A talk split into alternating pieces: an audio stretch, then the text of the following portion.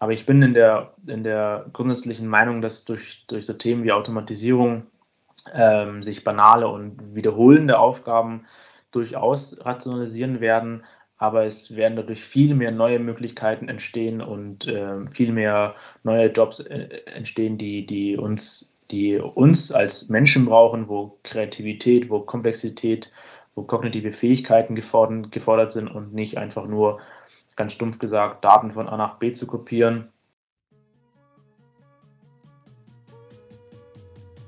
Hallo und herzlich willkommen zu Bots and People, dem ersten deutschsprachigen Podcast, manchmal auch Englisch in letzter Zeit, zum Thema Prozessautomatisierung.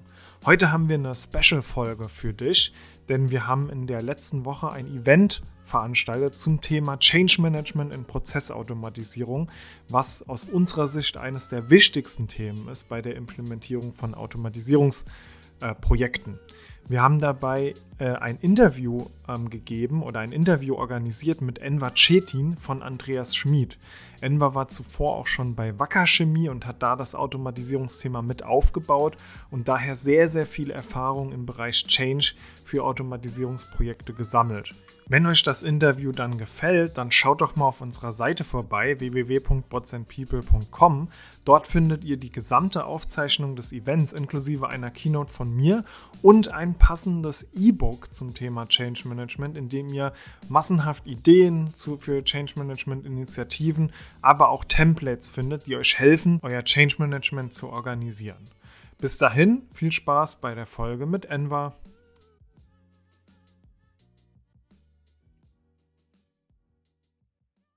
Ja, also vielleicht erzählst du noch mal kurz was über dich, ähm, äh, was, du, was du machst, was du gemacht hast bisher und dann steigen wir noch ein bisschen tiefer ein. Enver Cetin, mein Name, wie gesagt, ich äh, bin Münchner. Ich äh, arbeite aktuell bei der Andreas Schmid Group in Gersthofen und äh, bin da verantwortlich äh, für das Thema Prozessautomatisierung.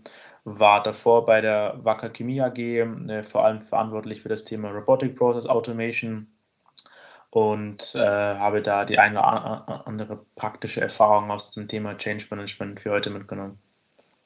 Cool, genau. An alle, also schreibt gerne äh, Fragen äh, an Enver. Ich starte einfach mal rein. Äh, in der Zeit äh, könnt ihr euch auch was überlegen. Ihr könnt euch dann auch unmuten und wir können das Ganze in so ein äh, kleines Gespräch überführen. ja, also das, dieses, dieser Satz, klauen uns die Robots die Jobs, ist das für dich äh, so ähnlich wie wir das äh, sagen, äh, ein Mythos oder hast du das auch schon anders erlebt? Also ich, ähm, ich würde es nicht, nicht direkt als Mythos bezeichnen, aber es geht auf jeden Fall in, in dieselbe Richtung. Man, es wird ja immer äh, aus, aus meiner Sicht propagiert, dass Roboter, die kommen und klauen uns, uns, ihre, uns äh, unsere Jobs weg und so weiter und so fort. Aber ich bin in der, in der grundsätzlichen Meinung, dass durch, durch so Themen wie Automatisierung ähm, sich banale und wiederholende Aufgaben durchaus rationalisieren werden, aber es werden dadurch viel mehr neue Möglichkeiten entstehen und äh, viel mehr neue Jobs äh, entstehen, die, die, uns, die uns als Menschen brauchen, wo Kreativität, wo Komplexität, wo kognitive Fähigkeiten gefordert, gefordert sind und nicht einfach nur, ganz stumpf gesagt, Daten von A nach B zu kopieren.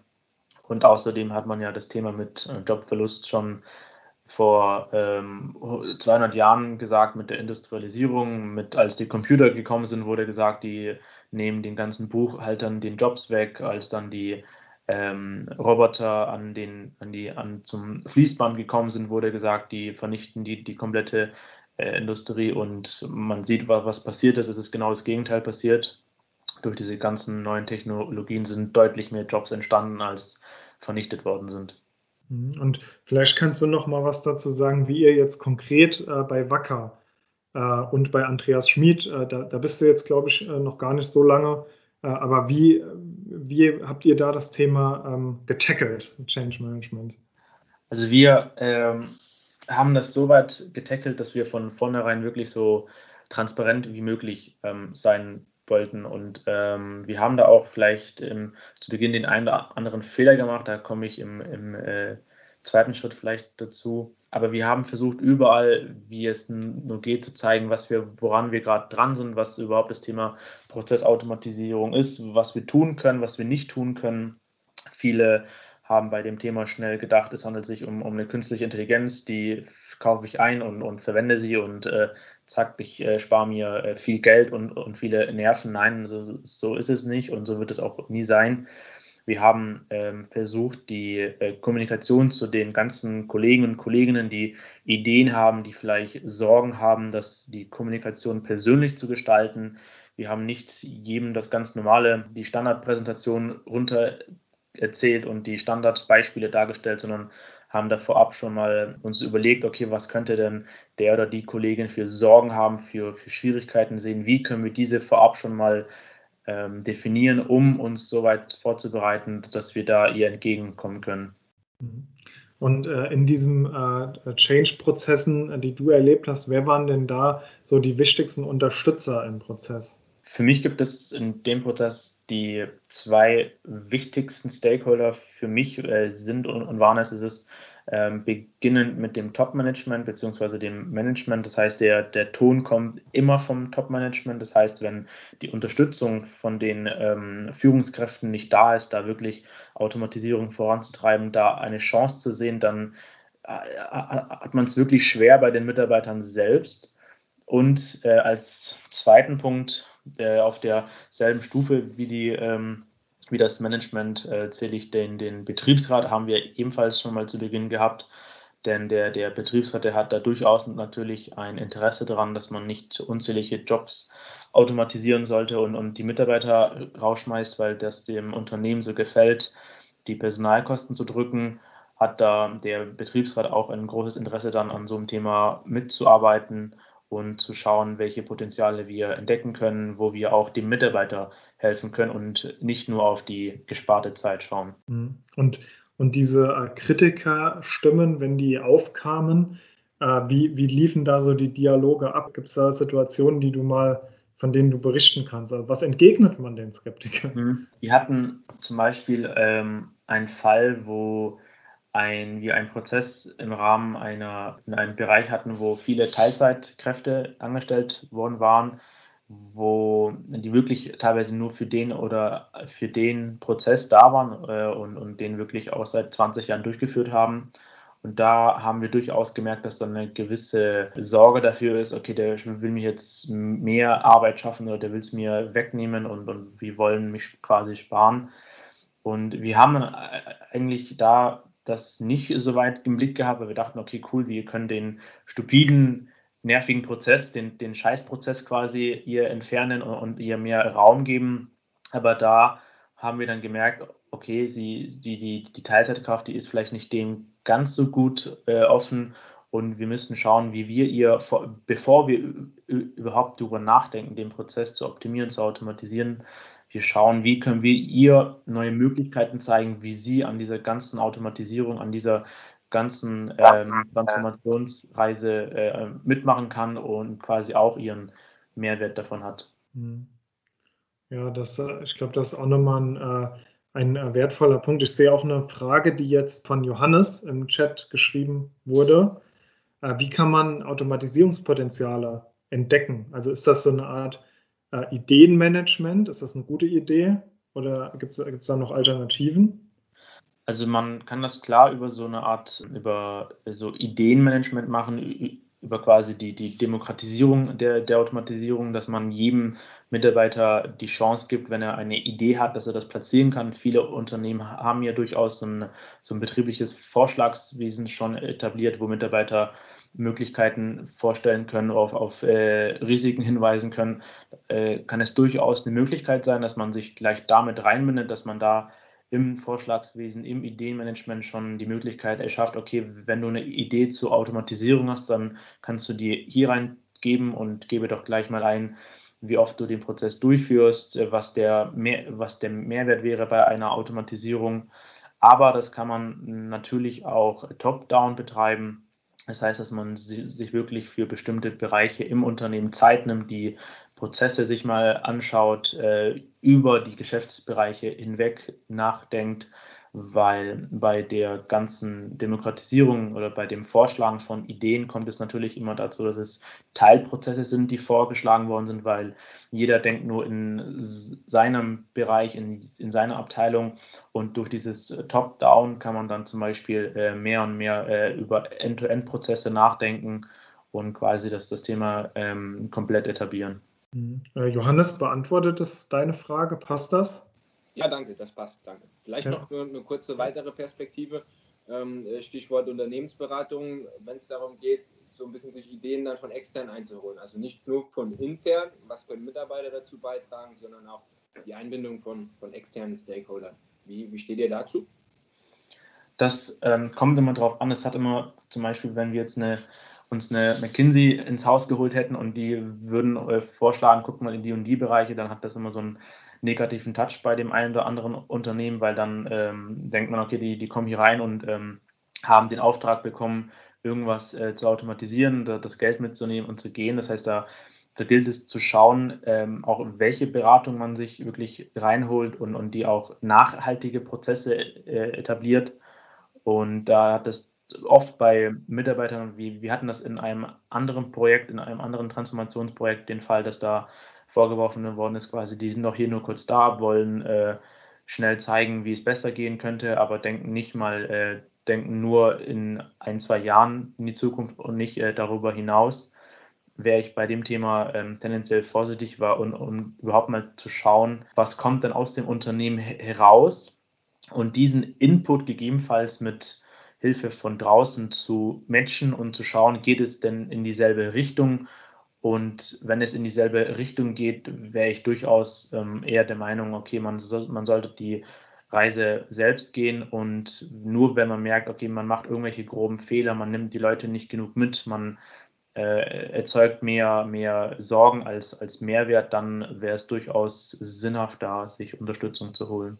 Da bietet es sich auch an, äh, mit, einer, mit einem Team äh, zu starten, das vielleicht auch sehr offen ist für Beratern, da gibt es ja auch unterschiedlich, muss man ein bisschen Fingerspitzengefühl äh, haben und dann so ein Proof of Concept mit denen zu machen, auch gerne dann mit einer Beratung oder mit, mit, äh, ne, mit Menschen, die halt das schon oft gemacht haben, um dann aber so schnell wie möglich das Wissen auch in die Organisation reinzutragen. Absolut. Nochmal eine, eine Frage von mir äh, so konkrete Kommunikationsmaßnahmen. Was hat da bei euch besonders gut funktioniert?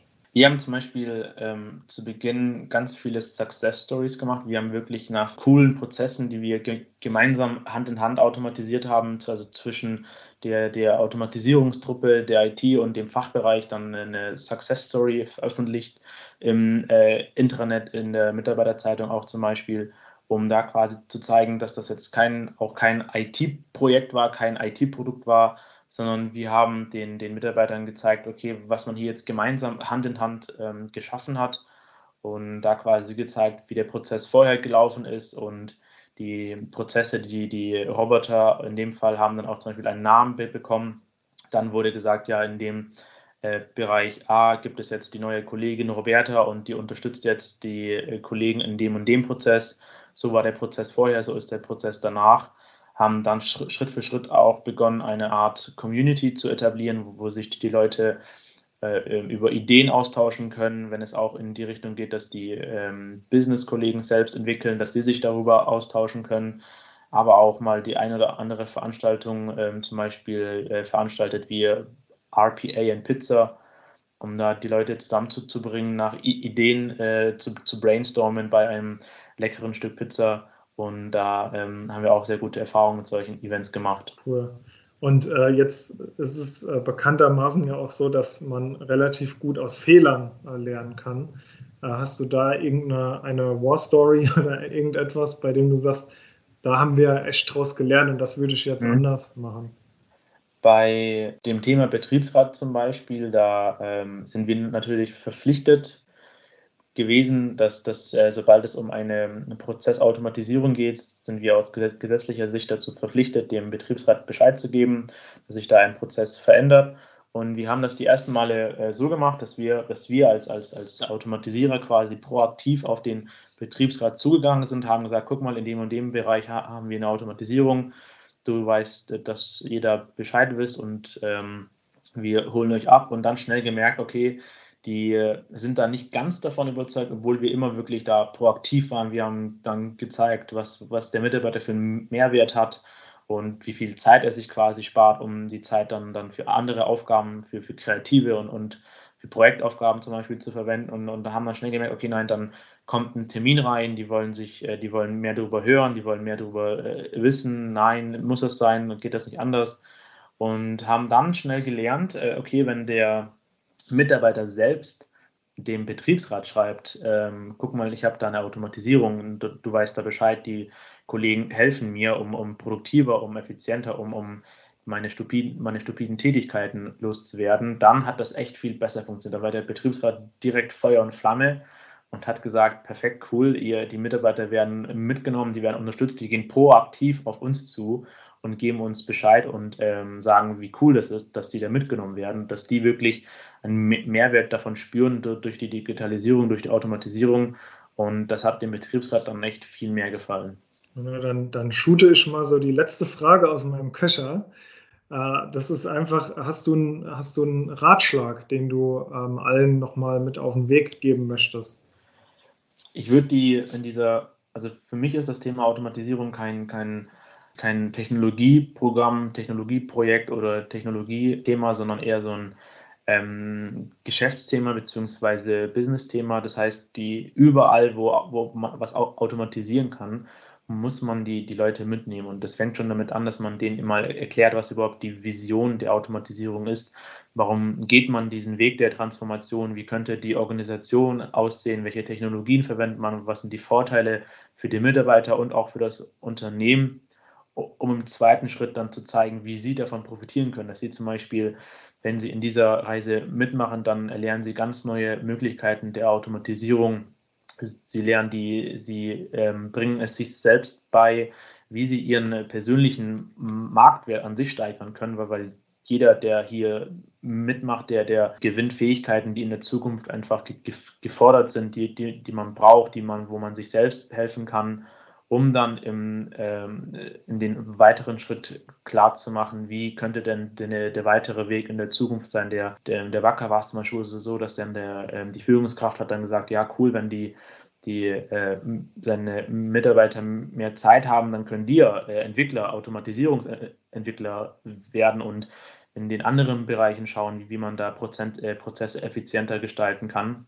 Und genau in diese Richtung muss es gehen und man muss die Mitarbeiter genauso gut mitnehmen, wie man die Technologie mitnimmt, die Technologie verwendet, weil ohne die Mitarbeiter, ohne die, die Menschen funktioniert es nicht. Es heißt ja auch Bots and People und nicht nur Bots. Deshalb gilt es, da sind die Menschen mindestens genauso wichtig, wenn nicht wichtiger als die Technologie, die man verwendet. Ja, wir hatten vor kurzem schon äh, Kritik bekommen, dass wir äh, Bots and People heißen und nicht People and Bots. Das klingt immer klingt für mich noch un, äh, ungewohnt. Ja, auch Mal schauen. alphabetisch. genau, alphabetisch. Ja. Äh, habt ihr noch äh, weitere Fragen?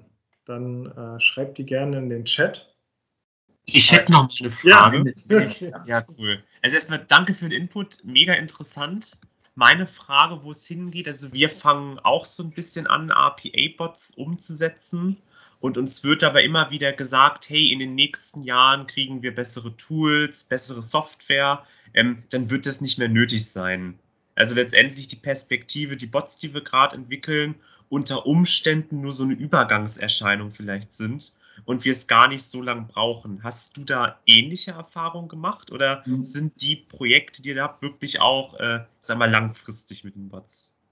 Also ich habe die, die, die, diese Kritik ebenfalls schon oft gehört und, und würde das in dem einen oder anderen Bereich auch so unterschreiben, dass das durchaus eine Übergangslösung ist. Aber oft wird da dann, dann quasi auch auf die, die neue äh, Version verwiesen, auf die neue Software hingewiesen. Nein, in, in fünf Jahren kommt was ganz Neues, aber das ist dann wiederum, wie, warum sollte ich gar nichts tun und nur auf die Zukunft vertrauen und sagen, das wird schon irgendwann viel besser? Ich meine, wenn ich jetzt einen ein Prozess automatisieren kann und ne, im, im Kontext von RPA zum Beispiel handelt es sich ja nicht um Projekte, die zwei Jahre dauern, sondern es handelt sich im Normalfall um wenige Wochen zum, zum fertigen Bot. Und wenn ich da schon zeigen kann, dass das einen Mehrwert hat, dem Management ein Return on Invest auch berechnen kann, zeigen kann, was der Mitarbeiter davon hat, dann, dann spielt, spielen die anderen Themen keine Rolle für mich. Klar gilt es da aber auch zu schauen, nicht in Tools zu denken, das heißt, nicht zu denken, okay, ich habe hier jetzt äh, irgendeinen RPA-Anbieter, wie finde ich jetzt für diesen, für dieses Tool die Prozesse, sondern zu denken, ich habe hier jetzt einen Scheißprozess, wie kann ich diesen Scheißprozess so gestalten und so automatisieren, dass es ein vernünftiger Prozess wird. Und da ähm, sollte man nicht nur in Tools denken, sondern schauen, okay, wie, wie kann ich das vielleicht mit anderen Möglichkeiten ver verbinden. Aber auch wir haben oder viele Unternehmen haben immer noch irgendwelche Systeme, Legacy-Anwendungen, wo einfach nie eine Schnittstelle da sein wird oder es ist zu teuer, es ist die Entwicklung, die Implementierung ist zu viel, es findet sich keiner, der sich dann äh, nachhaltig darum kümmert. Und da ähm, bin ich eher der Meinung, ähm, lieber die 80% Lösung als 0% Lösung. Kann durchaus eine Brückenlösung sein, aber lieber irgendeine Brücke als äh, gar keine Brücke.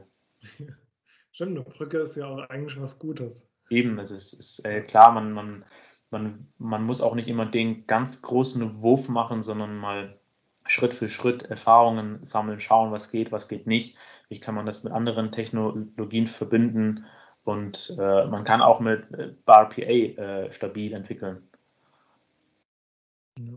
Was, was mir noch dazu einfällt, ist der, der uh, DMake-Cycle, also uh, Define, Measure, Analyze, Improve und Control. Und wenn man da, und der ist ja, ist ja ein Kreis, das heißt, man kann da auch an jeder Stelle einsteigen. Äh, und was dann, was dann viele, ähm, viele sagen oder was, was häufig kommt, ist eben genau das, was du sagst, dass zuerst die Prozessstruktur geändert werden muss. Aber man kann ja auch schon beim Improve direkt mal einsetzen und halt diesen, diesen schlechten Prozess äh, genau. automatisieren, einfach um damit Ressourcen zu schaffen, dann an der Weiterentwicklung des Prozesses überhaupt erstmal zu arbeiten. Genau, ich kann zum Beispiel mit Software-Roboter äh, innerhalb kürzester Zeit äh, Peaks, zum Beispiel, wenn wir, wir hatten im, in, im Rahmen von äh, der, der Corona-Krise zum Beispiel in der Logistik durchaus Tage, wo wir Peaks hatten, weil so bestellt worden ist wie noch nie. Da bringt es nichts, wenn ich die Mitarbeiter darauf vertröste, ja, keine Sorge, wir entwickeln jetzt äh, irgendeine neue Software oder wir in zwei Jahren gibt es eine neue Software, wo diese Peaks in, der, in den Aufträgen nicht entstehen, sondern der braucht jetzt eine Lösung um, um jetzt mehr Zeit, mehr Luft zu haben und nicht erst in, in zwei, drei Jahren. Cool. Dann ähm, bedanke ich mich bei dir, äh, Enva, äh, für das coole, äh, ja, den, die coolen Insights dann nochmal direkt aus der Praxis. Danke für die Einladung, war mir eine Freude. Cool. Ja, danke, Enva. Danke an euch, äh, dass ihr da wart und ähm, äh, so tollen Input auch gegeben habt und gute Fragen gestellt habt. Connectet euch mit uns auf LinkedIn, mit Enva auf LinkedIn, mit mir auf LinkedIn gerne. Äh, lasst uns da im Austausch sein. Zum Abschluss lässt sich nochmal sagen, uh, your job is safe, your role is not. Ich glaube, das fasst das Thema ganz gut zusammen. Damit schönen Abend und wir hören uns bald. Happy Automating.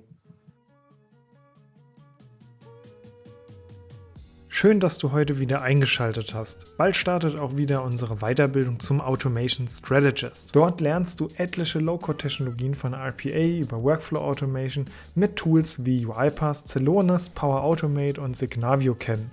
Dabei setzen wir auf Referenten direkt aus der Praxis und du wirst deinen eigenen Automation Case direkt während der Weiterbildung umsetzen. Der nächste Durchgang startet wieder im Mai. Wenn du spannende Gesprächspartner weißt oder Fragen hast, über die wir in unserem Podcast einmal reden sollen, dann melde dich gerne jederzeit bei uns unter info at Bis dahin, ciao!